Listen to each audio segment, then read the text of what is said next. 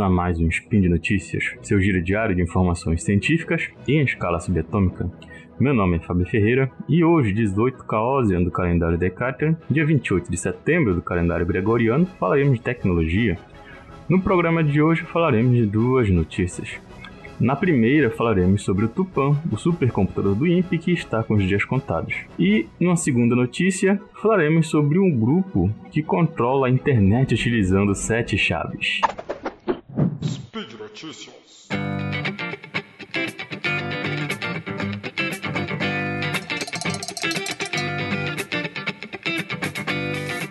Atualmente, o Brasil possui seis supercomputadores no ranking dos 500 mais poderosos do mundo sendo o mais poderoso deles o Dragão, que foi adquirido em janeiro deste ano, que teve, que ainda tá, vai ter seu início nesse segundo semestre desse ano. O valor de aquisição dele foi de 100 milhões de reais. A capacidade de processamento dele é de 14 petaflops, segundo a Petrobras. É, flops é uma sigla em inglês que significa operações de ponto flutuante por segundo, que é a unidade de medida comumente utilizada para cálculos em máquinas desse tipo. Né? E quanto maior esse número, melhor. Peta significa 4 trilhões, então significa que ele consegue fazer 14 quatrilhões de operações por segundo, o que atualmente equivale a 1950 PlayStation 5. Segundo a Petrobras, o Dragão vai servir de suporte para exploração e desenvolvimento dos campos de pré-sal, o que pode tornar mais precisa a descoberta de novos campos e agilizar o, o início da produção. Apesar do investimento de 100 milhões, pode parecer alto para a empresa, ela afirma que, em caso recente de investimento em supercomputadores, a companhia teve retorno de 8,5 vezes o capital investido em apenas seis meses. Bom, agora vamos para outra ponta, né, que é a notícia realmente desse spin. Né? A primeira notícia desse spin é o supercomputador Tupan. Ele está instalado no Instituto Nacional de Pesquisas Espaciais, no INPE, em São Paulo. E ele entrou em atividade em 2010, quando se tornou o 29 mais poderoso do mundo na época. Ele foi fabricado pela Cray, que é um modelo chamado XS60, que tinha capacidade de 214 teraflops, ou seja, 0.214 petaflops. Ele está em atividade ainda hoje e ele atende ao Centro de Previsão do Tempo e Estudos Climáticos, o CPTEC, e o Centro de Ciências do Sistema Terrestre, CCST, e outros órgãos de pesquisas climáticas, que ele gera muitas previsões precisas e confiáveis. A solução no ano passado encontrada para conseguir assegurar a manutenção do Tupã foi investir 9,6 milhões num outro modelo chamado CX50 da Cray, que traz 208 processadores Intel Xeon Gold e a velocidade máxima dele era de 303 teraflops. Essa nova máquina adquirida foi anexada ao equipamento antigo, que teve seis dos seus 14 gabinetes desligados para economizar energia e preservar os componentes que a partir daí passaram a ser usados como peça de reposição. Esse jeitinho foi encontrado pelo INPE ele resultou na divisão da máquina em duas partes. O antigo, que o, o XS60, ele passou a trabalhar com a geração de cenários futuros de longo prazo e com o backup de operações diárias, mas agora ele contava somente com 114, 146 teraflops. Já o equipamento recente, o CX50, ele assumiu a tarefa de previsão do tempo diário e das previsões sazonais, que analisam cenários para o próximo trimestre. O Tupan foi de fundamental importância para o desenvolvimento do modelo brasileiro de sistemas climáticos, que é um dos pro maiores projetos sobre estudo do clima da América do Sul. Ele foi desenvolvido em, 2014, desenvolvido em 2014 e contemplou o ciclo completo do carbono terrestre, a probabilidade de ocorrência de distúrbio de fogo, dinâmica de culturas agrícolas, áreas alagadas, neve, dinâmica do gelo e ele deveria também contribuir com melhorias na representação das interações biosfera-atmosfera sobre os biomas sul-americanos. A vida útil do Tupã estava marcada para encerrar em 2017, mas ele passou por vários adiamentos e de seu desligamento, que era anunciado e desmarcado. A última data definida agora é para dezembro deste ano. Um dos motivos do seu desligamento é o alto custo com energia, Atualmente ele consome cerca de 5 milhões de reais anuais em energia, fora outro milhão para manutenção. E, e dizem especialista, especialistas que o Instituto precisa de um equipamento mais moderno, mas para não prejudicar os dados meteorológicos, o supercomputador só deve ser desligado quando uma nova máquina chegar. Foi anunciado também o, em junho a compra de um novo computador que custou 729 mil dólares, cerca de 3,7 milhões de reais na época. Clésio de Nardim, que é o diretor do INPE, contou em uma entrevista que o Tupan deve mesmo ser desligado após a substituição do novo aparelho, que é, claro, de porte menor, mas tem a capacidade equivalente ao atual. E ele também informou que a compra ocorreu em parceria com o Programa de Nações Unidas para o Desenvolvimento, PNUD. Em outubro de 2020, Clésio chegou a fazer entrevista comentando sobre a compra de máquinas de menor porte. Né? Segundo ele, essas máquinas têm vida útil de 5 anos e, e aí até 2025 temos prazos para criar condições para o supercomputador novo. Pode ser que duas máquinas menores atendam a demanda, mas uma coisa é atender as demandas de hoje por 5 anos, outra é a atualização dos nossos modelos de monitoramento. Vamos ver se ela atende essa expansão, segundo essas são as palavras dele.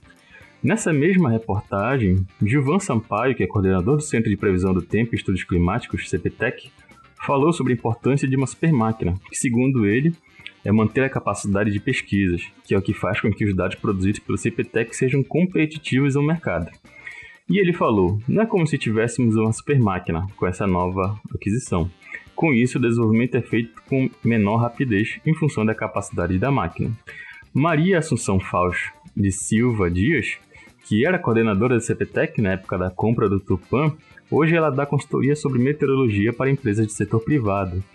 E ela disse que ela já tem escolhido, que ela já tem escolhido por dados internacionais como do Centro Europeu.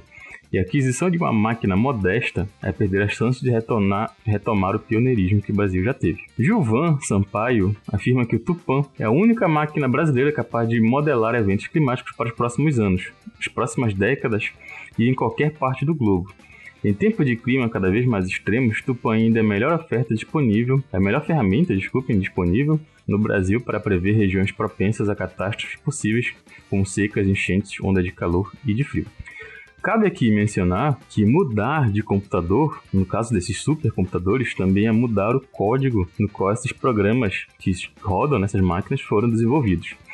Talvez torná-los mais eficientes, mas isso, talvez essa mudança né, torne eles mais eficientes, mas isso demanda um outro custo, né, que é o custo do desenvolvimento desses novos softwares. Não é somente mudar o software, não é tão fácil assim, ter que criar outros códigos para tudo o que ele faz. Né, e para mudar todo o código para fazer a mesma coisa, qual é a vantagem nisso, né? Nós teremos aqui um custo de desenvolvimento para manter o processamento estagnado. Né, e isso tem que ser bem analisado também. Vamos para a nossa segunda notícia agora. Bom, você sabia que existe um grupo de pessoas que controla as chaves para a internet? Aí você responde, claro, Fábio, são os Illuminati, lógico. não, não é nada disso. Mas é composto por pessoas espalhadas por diversos cantos do mundo, e elas possuem sete chaves da rede mundial de computadores. Bom, mas será que essas chaves são capazes de desligar a internet ou de lançar mísseis diretamente por ela? Na verdade, não, né? Clickbait de lado, desde 2010, um grupo de pessoas se reúne quatro vezes por ano para gerar novas chaves mestra e verificar se o Domain Name System, ou DNS, está seguro. O DNS é como se fosse uma lista telefônica, uma série de registros que vincula endereços da web a uma série de números, né, são os endereços IP. Esses endereços é, sem esses endereços, na verdade, precisaríamos saber a sequência de número IP para cada site que dese desejaríamos visitar.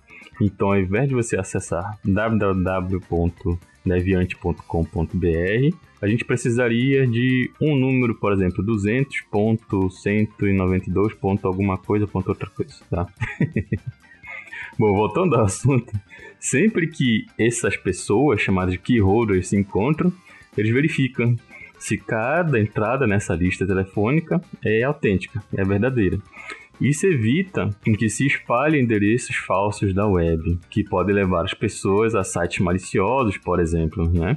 Por exemplo, a pessoa acessar um nome de um site e, na verdade, ser encaminhada para um outro que vá clonar seu, seu cartão de crédito, por exemplo, né?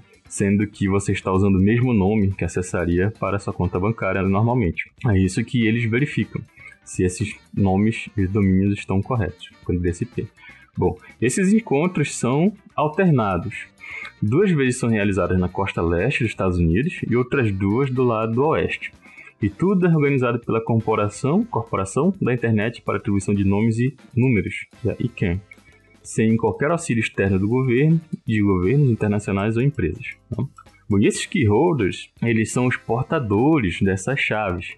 Eles são especialistas em segurança cibernética, todos com experiência nisso, tá? E eles foram escolhidos pela sua qualificação e sua representatividade geográfica. A ideia é que não fique muitas chaves com um mesmo país, tá? A ideia é que esses poderes, poderes, né, sejam equilibrados. Bom, as cerimônias são realizadas presencialmente e também à distância. As presenciais têm sete keyholders com mais sete ao redor do mundo que poderão acessar uma medida de último recurso para reconstruir o sistema caso alguma coisa acontecesse. Cada um desses 14 primários keyholders possui uma chave de metal tradicional para um cofre. E esse cofre, por sua vez, contém um cartão inteligente que, por sua vez, ativa uma máquina que cria uma nova chave mestra. Em cada conferência, sete pessoas se juntam para fazer análise das chaves de DNS. Outras sete que não estão presentes de forma física, né, que são esse segundo conjunto, também acessam o sistema para acompanhar os trabalhos e conferir se tudo está de acordo. Esse encontro é chamado de Key Sign Ceremony ou Cerimônia de Chaves, em português. Ele funciona assim: esses 14 keyholders têm uma chave física para um cofre, no qual há um cartão inteligente, como eu falei anteriormente, e somente os sete que estão lá fisicamente conseguem entrar nesse local. E esse cartão é a única ferramenta capaz de ativar uma máquina que cria uma chave mestra. E essa chave é usada para fazer as alterações e correções necessárias no sistema. Além do cartão, o computador necessita das chaves para desbloquear o equipamento, por isso todos eles precisam estar juntos. Outros sete, não presentes, são portadores da chave de backup, que possuem cartões inteligentes que contêm um fragmento de código necessário para construir uma máquina geradora de chaves de substituição. Uma vez por ano, esses detentores enviam ao ICANN uma fotografia de si mesmo com o jornal daquele dia e sua chave, para verificar se está tudo bem, né? E usam esses cartões inteligentes para gerar as chaves alternativas, e elas são, armazenadas para uso em uma pane futura que impacte o sistema de segurança do DNS. Qualquer pessoa que queira acompanhar a cerimônia de modo virtual pode fazer isso. Tá? Eu vou anexar aqui no Spin de Notícias, no, no post aqui do Spin, o link para que você possa acessar a página para conseguir acompanhar.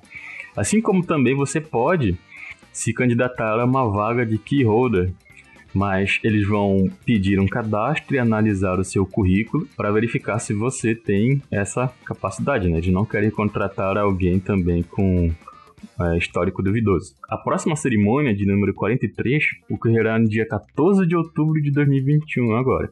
O ICANN é uma organização não governamental, sediada nos Estados Unidos, que é responsável pela alocação do espaço de endereços do protocolo IP, IPv4 e IPv6 e também pela atribuição de identificadores de protocolo pela, administra pela administração do sistema de nomes de domínio, assim como as funções de, de gerenciamento do sistema de servidores raiz. As chaves são guardadas em duas instalações que ficam a 4 mil quilômetros de distância uma da outra e são protegidas por guardas, câmeras, grades monitoradas e cofres. Um dispositivo chamado de HSM, ou Módulo de Segurança de Hardware, é guardado em um cofre em cada uma das instalações e armazena as verdadeiras chaves criptografadas virtuais. E ele é dito imune a detrações físicas. Se alguma pessoa tentar abrir ou deixá-lo cair no chão, ele apaga todas as chaves armazenadas nele para evitar que sejam comprometidas.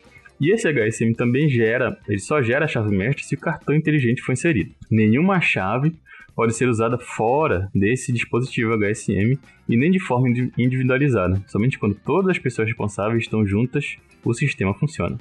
Se o HSM apresentar problemas, o ICANN mantém a backup de cada uma das duas chaves, né? Lembrando que elas estão guardadas à distância, com criptografia avançada em outros cofres.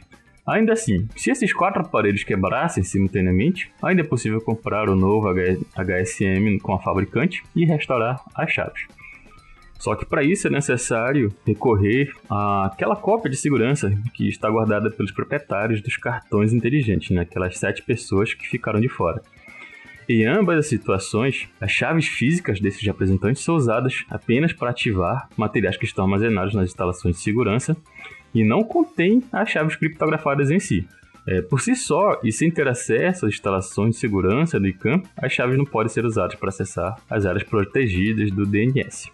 Para isso, né, para isso ocorrer, para podermos acessar o, a, as áreas do DNS, é, precisamos que todos os representantes está, estarem presentes nas instalações de segurança e o cofre que contém os cartões inteligentes de backup teriam que estar abertos.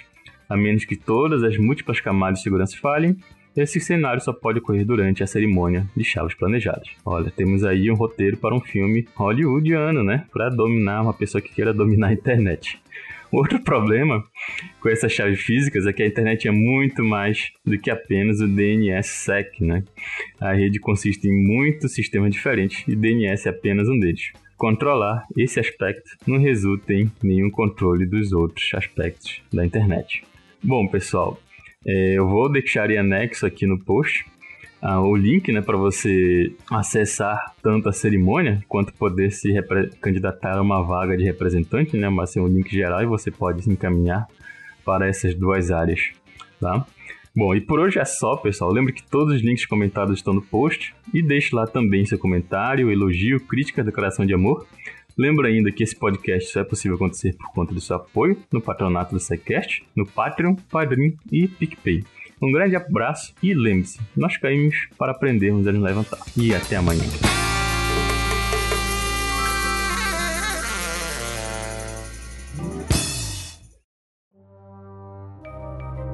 Este programa foi produzido por Mentes Deviantes. deviante.com.br